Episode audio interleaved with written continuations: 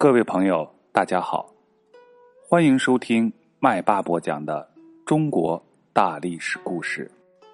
本节继续播讲北宋、南宋时期的故事。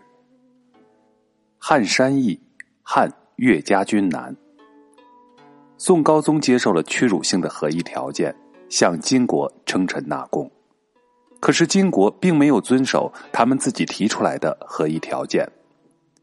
在绍兴十年（公元一千一百四十年的五月份），由兀术带兵分四路南侵，不到一个月的功夫，全部占领了中原和陕西等地，并且进一步威胁黄河以南的地区。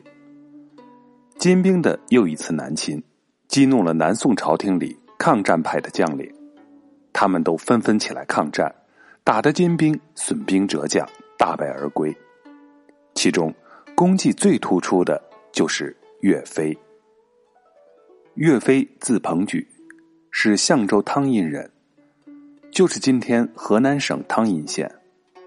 他出身于农民的家庭，还在他年轻的时候，他的父亲就死了。他的母亲姚氏懂得民族大义，经常教育儿子要精忠报国。据说他特地在岳飞的背上刺上了。精忠报国这四个大字。后来，岳飞拜同乡周同为老师，学得了一身好武艺，射箭是百发百中。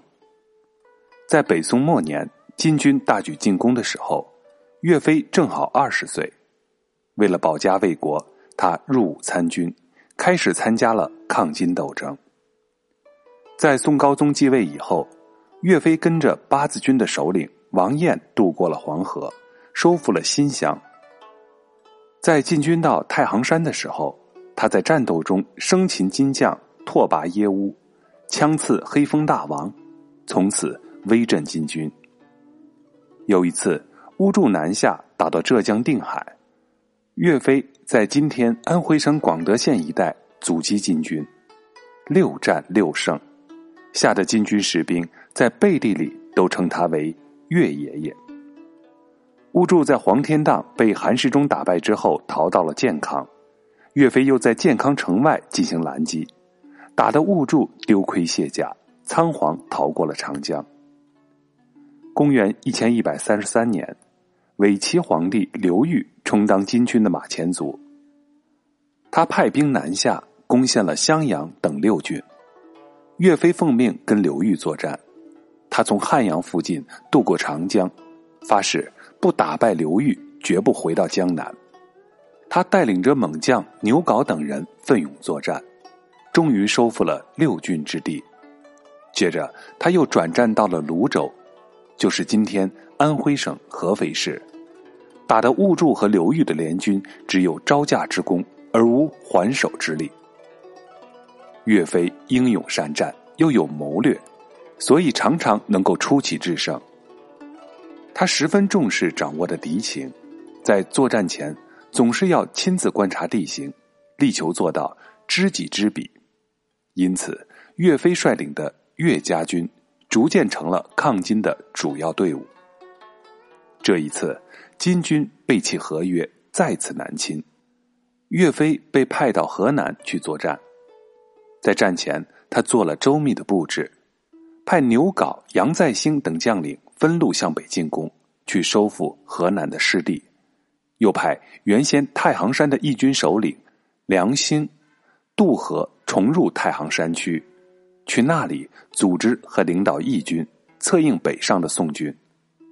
他自己则和自己的儿子岳云带兵屯驻在郾城，准备抗击金军的主力。兀助自认为手中有王牌军，一定能够取胜。他手中所谓的王牌军，就是三千多名铁浮屠和一万五千多骑拐子马。浮屠就是塔，铁浮屠也叫铁塔兵，即连人带马都披上一身铁盔铁甲，这样枪刺不透，刀砍不进。而拐子马。就是作战的时候从两翼包抄的精锐骑兵，好像是铁塔兵的一副强有力的拐子。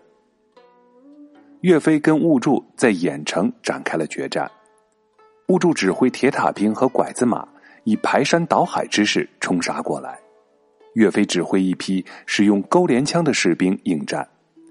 钩镰枪带有一个钩子和一个弯镰，先用钩子把敌人的铁盔勾下来，然后用弯镰割掉他的脑袋。又出动了一批刀斧手，遇到拐子马就专砍马腿。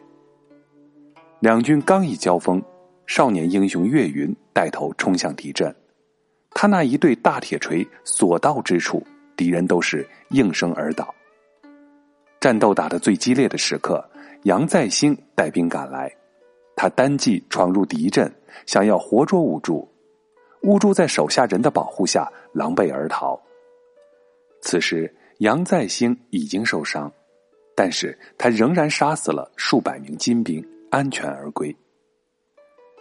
这场战斗从下午一直打到了天黑，金军损失了几万人马，大败而逃。岳飞取得了郾城大捷。但是乌柱不甘心失败，过了七八天，他又拼凑了十二万的兵马，再次发动进攻。岳飞派出杨再兴率领三百名骑兵先去试探。杨再兴在小商河跟金兵遭遇，他带着三百名骑兵奋勇冲杀，歼敌两千多人，最后英勇牺牲。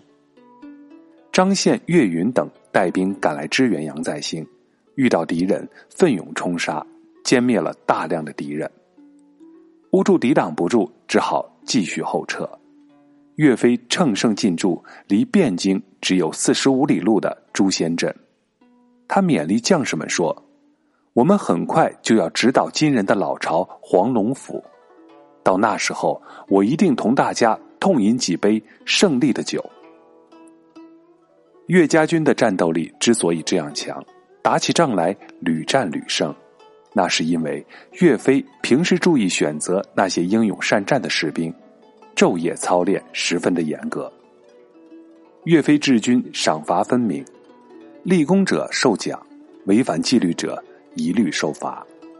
他自己又是能够和士兵们同甘共苦，以身作则，因此岳家军纪律严明，部队所到之处秋毫无犯，真正做到了冻死不拆房，饿死不掳掠。老百姓深受感动。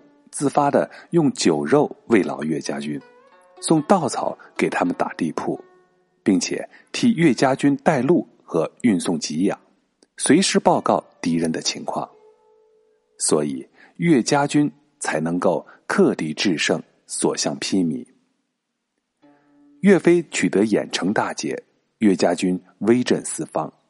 金军的将士曾经说：“汉山易，汉。”岳家军难，只要听说岳家军来了，他们都会吓得掉头逃命。